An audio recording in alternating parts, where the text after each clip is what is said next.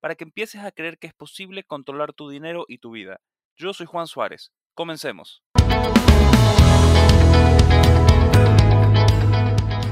Bienvenidos a este nuevo capítulo donde vamos a hablar un poco sobre el matrimonio, una fecha que para muchísima gente puede llegar a ser el día más importante de sus vidas. Para otros realmente no tanto, pero para aquellos que siempre sueñan con este día y piensan hacer una fiesta espectacular, vamos a hablar un poco sobre este tema que creo que es sumamente importante. Todo, todo el mundo está en su derecho de querer una fiesta y querer celebrarlo como uno más quiera. Lo que hay que tener en cuenta es que estas fiestas últimamente son sumamente caras, son un gastadero de dinero porque nos movemos por la moda y queremos siempre tener lo mejor. El problema es que cuando hacemos, cuando tomamos estas decisiones, no estamos pensando en cómo nos va a afectar esta toma de decisiones a futuro. Piénsenlo, solamente es una noche. Podemos gastar miles y miles de dólares por una sola noche, cuando podemos tomar decisiones inteligentes que a la larga nos van a terminar beneficiando muchísimo más. He escuchado mucha gente que dice, no, quiero hacer esta fiesta para 400 personas y quiero que sea la fiesta perfecta porque van a ir todos nuestros familiares, todos nuestros amigos y tenemos que quedar bien. Cuando dices eso, lo que te recomiendo es que pongas el freno y te preguntes, ¿para quién estás haciendo esa fiesta? ¿Estás haciendo esa fiesta para ti? ¿Porque a ti te va a hacer feliz? ¿Porque con eso vas a conseguir todos tus objetivos que tienen como pareja? ¿O estás haciendo esa fiesta para demostrar a los demás tu poder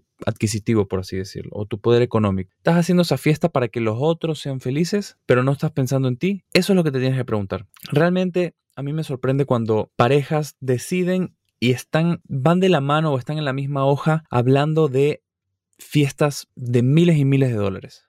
Al menos en Ecuador las fiestas son sumamente caras y muchísimas personas deciden hacer fiestas que van los 50 mil dólares, 60 mil dólares, incluso hasta 100 mil dólares. Todo esto en una sola noche. Tienes que pensar en eso. Son 60 mil dólares que se van en una noche, si no es más. ¿Para qué? Para que al día siguiente seguramente estén borrachos, estén chuchaquis, estén con resaca y muchísimas veces pasa que tanto la novia como el novio no se acuerdan de esa noche. Entonces, cuando estés planificando la boda, te recomiendo un par de cosas. Pon un presupuesto, establece un presupuesto también para la boda. No te pases ese presupuesto. Intenta que sea un presupuesto accesible, porque de esta manera vas a poder aprovechar parte del dinero si es que tu familia, con tu esposa o la familia de tu esposa, de tu futura esposa, les van a ayudar a conseguir esa fiesta. Supongamos que en este caso las familias de, de los esposos, tanto la tuya como la de tu esposa, van mitad y mitad por la fiesta. Y ambas personas, ambas jefes de familia, deciden hacer una fiesta o que el presupuesto es de 100 mil dólares. Vamos a exagerar un poquito para, para que puedas entender un poco a qué viene todo esto. Está bien, supongamos que pueden hacerlo, no se van a endeudar, no van a tomar decisiones erróneas, pero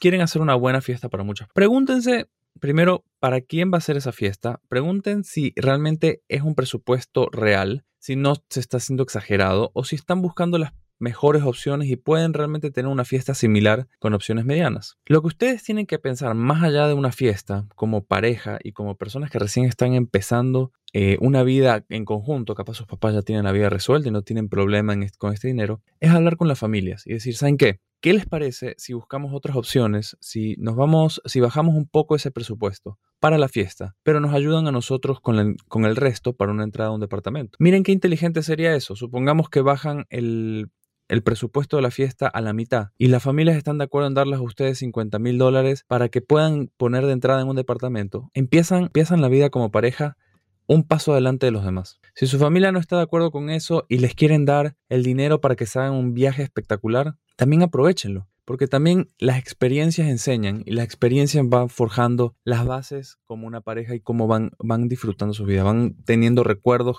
desde el principio. Nuevamente, cuando estén pensando en casarse, está perfecto que quieran tener una fiesta, está perfecto que quieran disfrutar esa noche con sus familias y con sus seres queridos, pero piensen un poco cómo esa fiesta los puede perjudicar o cómo esa fiesta más pequeña los puede beneficiar a futuro y empezar con ese pie adelante. Muchísima gente, la verdad que antes déjenme decirle la verdad, y yo cuando me casé, capaz se pensaba en una, fiesta mucho más grande. Y el COVID para esas personas fue una bendición, por así decirlo, porque pudieron poner una, una pausa en, la planificación. Seguramente pudieron ver más allá de lo que solamente el matrimonio o la fiesta significa. Y se dieron cuenta que podían tener una fiesta muchísimo más pequeña realmente con la gente que les importaba. Y hubieron personas que se casaron con 10 personas, 20 personas, 30 personas, los más cercanos. Incluso hicieron varias reuniones. Se juntaron primero con sus familias, la familia más cercana, la familia de, las parejas, o sea, la, familia del novio y de la novia. Y luego se juntaron con sus amigos más cercanos para disfrutar ese momento. Y así vieron un beneficio económico también para ellos, porque se acostumbra a dar regalos y pudieron recolectar ciertos regalos. Personas a las cuales no estaban, no estaban involucradas también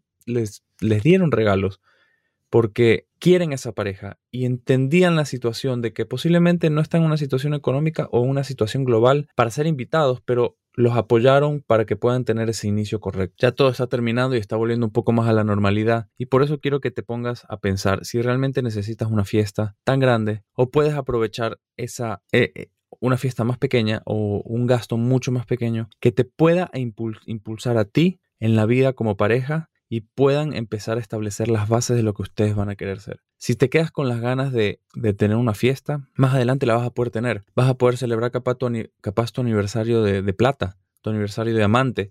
Vas a poder darte los gustos que en su momento no te, los, no te los pudiste dar por X razón o porque estás teniendo un plan a futuro y lo quieres llevar a cabo. Entonces, piensa muy bien lo que quieres hacer y si realmente esa fiesta, esa noche los va a beneficiar de alguna manera. Es verdad, los recuerdos no se van nunca, pero pregúntate si tú eres de esas personas que en tu propia fiesta vas a recordar lo menos posible por el alcohol, por el trago o por lo que sea. Simplemente es un consejo, tómate el tiempo de pensar, tómense el tiempo de pensar con tu pareja, establezcan objetivos y vean si de alguna manera pueden usar esto como una, una catapulta. Entonces, si conoces a alguien que se va a casar o tú te estás por casar, Comparte este podcast, este episodio y comparte todo el podcast porque todo el tiempo estoy dando tips que te pueden ayudar en cualquier momento, tanto para, para iniciar la vida como casados o si estás arreglando tu vida por las deudas, compártelo, no te cuesta nada. Además, en Instagram y ahora también en TikTok, los dos con el mismo nombre que es juan.suárez.tere. Comparto todos los días videos, tips, información de mucha ayuda y de, de gran valor que puede,